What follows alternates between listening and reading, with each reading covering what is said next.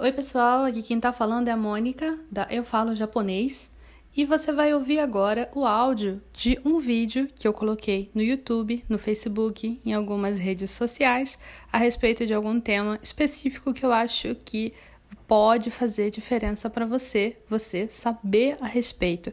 Eu espero que você goste. Vamos lá! Agora, uma coisa que eu imagino que você queira muito saber: como melhorar o desempenho no estudo dos kanjis. É, a gente já falou muito a respeito da quantidade de kanjis, a gente já falou muito a respeito de métodos de como você consegue estudar é, os kanjis melhor, assim, é, e como que você dá um boost nesse desempenho.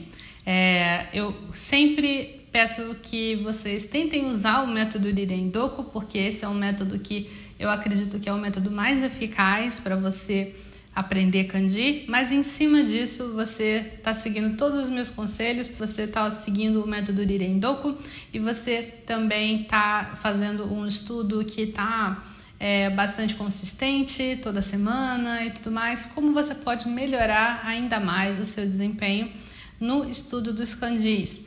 Bom, a primeira coisa que eu preciso falar para vocês é que vocês não devem ficar pulando de um material para o outro. É, às vezes a gente fica com muita empolgação de testar materiais diferentes, de verificar coisas novas e ai nossa, olha esse livro novo que saiu de kanji.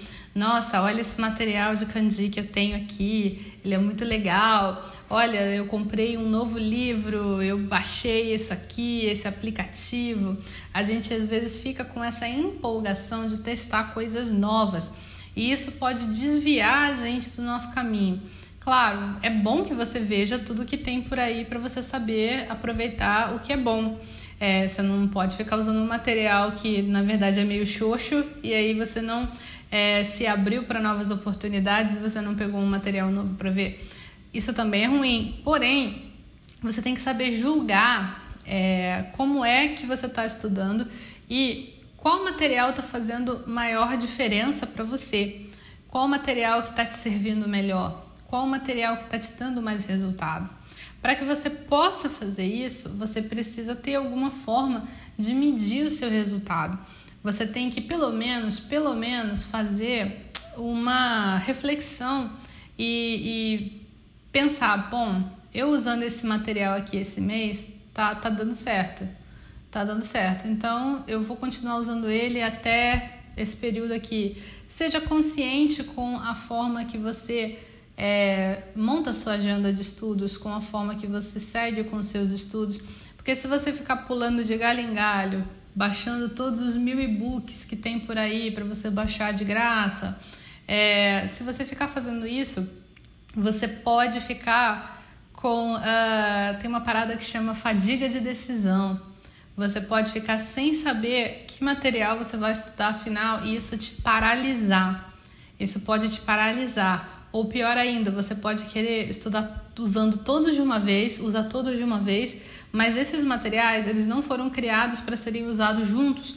Então, se você ficar usando tudo junto e misturado, pode não ter o efeito desejado. Você pode estar tipo querendo colocar cinco coisas diferentes na cabeça que uma coisa não ajuda a outra, elas não se conectam, então você vai acabar não lembrando nada, né? Então, para que isso não aconteça, é bom que você é, siga um material que tenha uma unidade. É bom que você siga um material que tenha consistência e que te leve claramente de um ponto A até um ponto B. Então, não fique. Minha dica é que você não fique pulando de galho em galho de material o tempo todo. Tem que seguir assim um pouco de pesquisa, tem que verificar se o material é bom, se não é bom, mas daí você ficar no desespero de ficar, ah, eu quero preciso estudar isso, isso, isso, isso se você ficar com esse desespero todo, vai ficar cada vez mais difícil de você conseguir completar um material. Quantos de vocês aí já completaram um livro inteiro de japonês? Quantos de vocês já conseguiram pegar um livro e estudar ele de cabo a rabo, ele todo? Tudo que precisava ser estudado? Eu acho que poucos de vocês. É, agora, quantos de vocês já começaram um material e pegaram outro, pegaram outro, pegaram outro? Eu acredito que mais pessoas é, estejam dentro desse segundo grupo, infelizmente, e Ah, esse vídeo também é para chamar a atenção de vocês, para que vocês não caiam nessa armadilha, para que vocês não caiam nessa armadilha de ficar pulando de material em material, de galho em galho, principalmente no, no que tange o estudo do kanji, é, falando de estudo de kanji. Eu acho que isso acaba sendo muito importante porque, como eu já falei anteriormente, a gente tem uma grande, é, um grande aliado do estudo de japonês é o kanji. E para você poder estudar o kanji corretamente, você tem que fazer certas etapas, você tem que praticar, você tem que aplicar, você tem que ler aqueles kanjis dentro de um contexto. E se você não fizer isso, você não vai conseguir seguir em frente porque você vai esquecer aqueles kanjis que você estudou. Então, por isso mesmo, se você pegar um livro de kanji que tem X kanjis e depois pegar outro livro de kanji que tem outros kanjis, vai dar um nó na sua cabeça que vai fazer com que você misture tudo e não consiga ter nada no final das contas. Então, para você melhorar o seu desempenho no estudo de kanji, você tem que se dedicar de verdade ao material que você está usando. Seja aplicando o método Rirendoku ou não, você tem que se dedicar e se comprometer com o estudo que você disse que você ia fazer com, com você. Aí você vai poder medir os resultados. Eu, por exemplo, eu não gosto de Anki, eu não gosto de flashcard. Eu não acho que flashcard é um material que ele funciona a longo prazo. Eu é, tenho para mim que com flashcard você consegue lembrar os kanjis, consegue lembrar as palavras por pouco tempo, depois você esquece. Então, eu acho que o flashcard é um bom material para você estudar para uma prova que você tem que fazer, você tem que passar.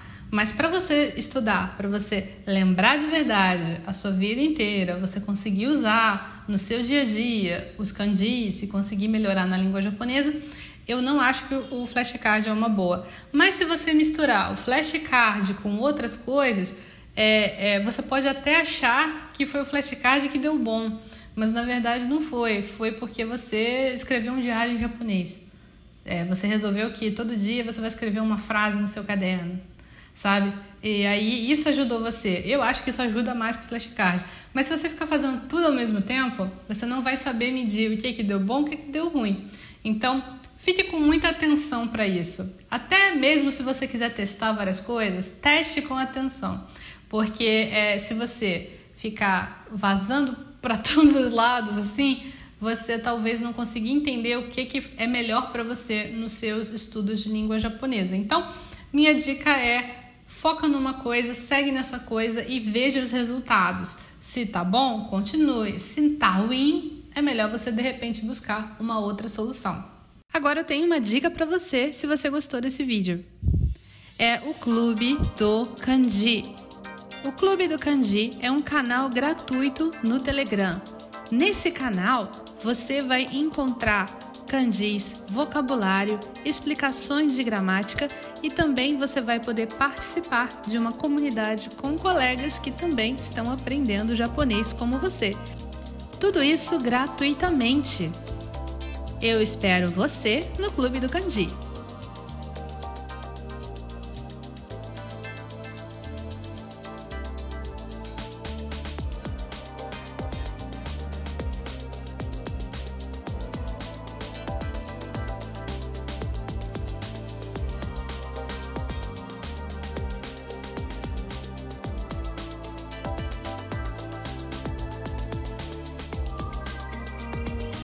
Eu espero que você tenha gostado de ouvir esse áudio. Se você gostou desse áudio, por favor, compartilhe com alguém esse podcast, alguém que você sabe que precisa saber dessas informações. E se você tiver um tempinho, avalie aqui o podcast e faz um comentário. Eu vou adorar saber o que você achou. Tchau, tchau!